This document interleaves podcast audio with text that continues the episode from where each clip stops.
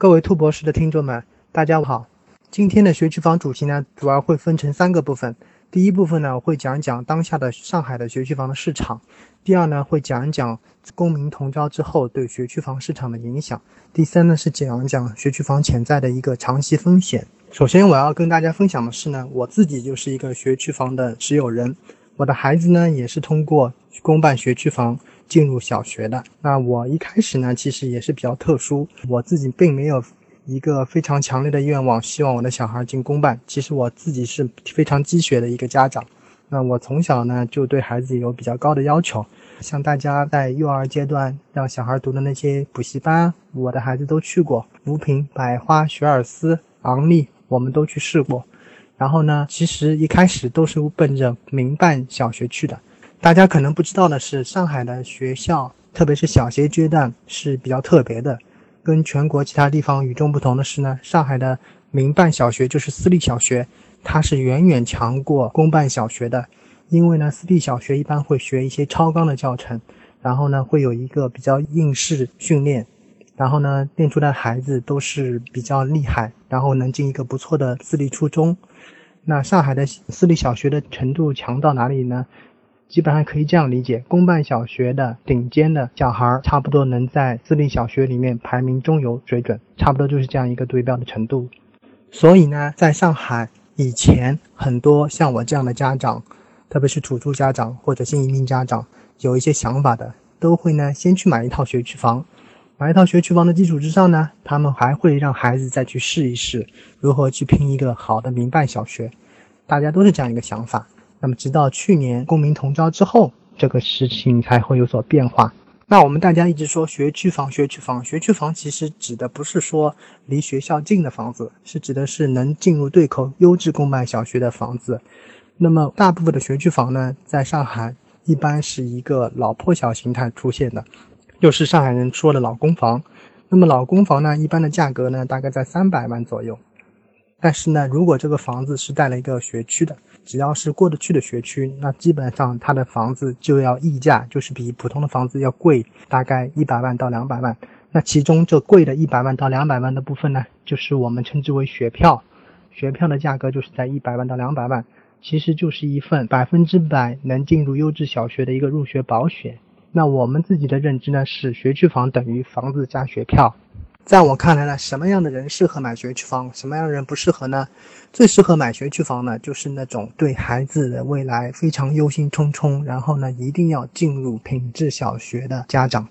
一定这两个字非常重要，因为呢，其实上海有非常多的其他的方式能进入好的民办小学或者公办小学，比如说大家都知道的条子啊。或者说你自己的孩子就非常厉害，你练娃练得非常好，也是能考进好的民办小学的。但是呢，除了学区房这条路能确保你百分之百进入好的学校之外，其他的方法都是没有这种保险系数的。再厉害的条子也会说有那么一点点可能进不去，但是呢，对别人来说是百分之一，对你来说进不去就进不去，百分之百的不可能。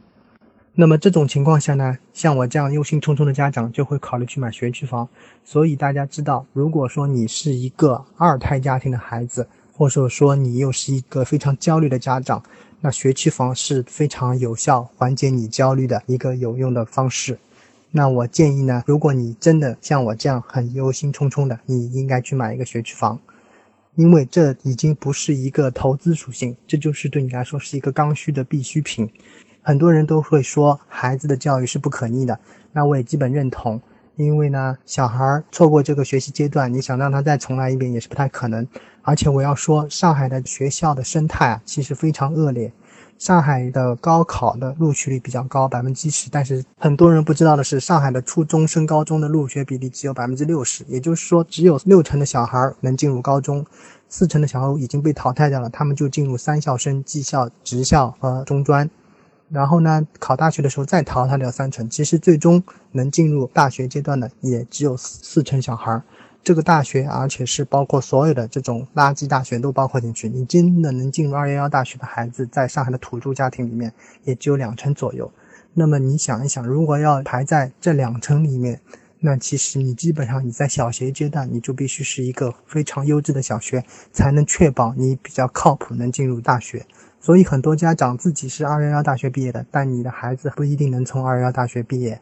那就是在这样一个前提下呢，上海的教育竞争其实是非常白热化的，所以学区房的价格是一直是看涨的。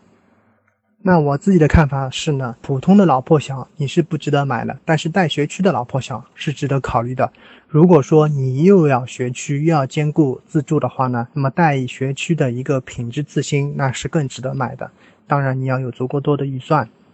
那说完学区之后呢，我们不得不提一个公民同招的政策。其实这是一个比较有意思的事情。嗯，我正好是公民同招入学的第一年的碰到的这样的家长。公民同招呢，其实就是意味着公办、民办小学在同一天招生。如果你选择了公办的话，你就不能去民办面试；如果你选择了民办呢，你就不能去公办面试。其实你如果真的会玩的话，其实很多民办小学都会提前有一个录取的。你可以其实是先去试一试民办小学，如果试不成再去公办小学。但是呢，我看到的家长基本上有买过学区房的家长，最后都选择了公办小学。这是一个很大的信号，对学区房市场将会产生很大的影响，就是公办学区房的需求在增加，而且呢，上海的学区房是有五年内只能用一张学票的一个规定的，也就是说，你这个学区房五年内其实是没有效力的。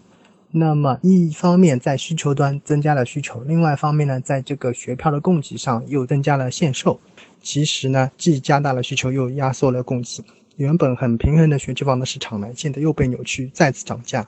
那我自己的观察来说呢，二零一七年三月份到现在，上海的房价其实是微跌的，跌了百分之十到百分之十五左右。但是我自己的学区房，我自己看过，我自己的学区房其实基本上没有怎么跌。我是这样理解这个事情的，就是学区房是学票加房子，房子本身呢它是可能在跌的，但是呢学票部分是在涨价的，所以两个叠加起来一看，其实基本上这个价格没有涨没有跌。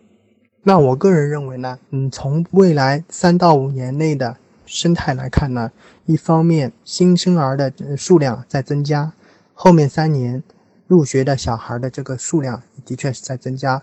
另外一方面呢。学区房的供给啊，一下子也上不来，所以呢，我觉得未来三到五年，随着公民同招的这个需求的爆发，随着焦虑家长的这个需求的一个旺盛，还有二孩政策慢慢在落实，学区房的这样一个需求啊，会越来越大。学区房在短期内，我说的短期大概是在五年到十年之内，房价应该是看涨的，这个我觉得是没有问题的。学区房未来一段时间还会继续上涨。但是选择学区房的家长呢，一定要注意，如果说你自己不是上海户口，或者说你们夫妻两个人之间有一个不是上海户口，那你买学区房你就要考虑一下，因为学区房里面有暗含着一个入学的规则，就是你买了学区房，如果你的孩子是出生就报在里面的，你在学区房的入学里面，他自己还会有个梯队，有一个排序。那第一梯队一定确保入学的就是这种报出生的小孩，就是出生就在里面的这种小孩是一定会让你入学的。第二梯队基基本上就是最终的一个梯队了。第二梯队录取完了，基本上就后面就不会再录取了。第二梯队是指三口之家的户口，三口之家的产证都在这里面，而且最好这个户口这个产证是纯正的，只有三口之家，多一个爷爷多一个奶奶都是减分项。那就会面临一个比较微妙的情况，有很多家长他是。家长一方是上海户口，另外一方就是外地户口，而孩子呢又是上海户口，像这样的情况其实是很尴尬的。如果你们三口之家都在里面，其实你是一个减分项。那我能想到的办法，只能说你去用一些买房时候破限购的方法，让你变成一个纯正的上海家庭在这里面。这是一个很现实的问题，请大家一定要注意。如果说不幸你们三口之家都不是上海户口，那我建议你索性学区房都不要买了。因为你一定一定是不会被排在优先序列里面的。现在的生态就是，如果你三口之家在这个户口，在这个产证里面，你基本能确保。但如果说你有一个户口，多一个户口或者少一户口，都会影响你入学。那大家所知道的条子生，他为什么能挤占那些原来已经有的公办名额？就是钻了这种有瑕疵户口家庭的一个空子。他就是通过一些迂回的手段挤进去了，每挤进去一个学生，其实就是挤出来一个原有的一个家庭，这就是这样一个现在上海入学的问题所在。所以呢，大家呢也要注意保护好自己。如果说你先天就是户口上有缺陷的，你就不要再去考虑学区房了。你应该考虑的是去择校去做条子的工作。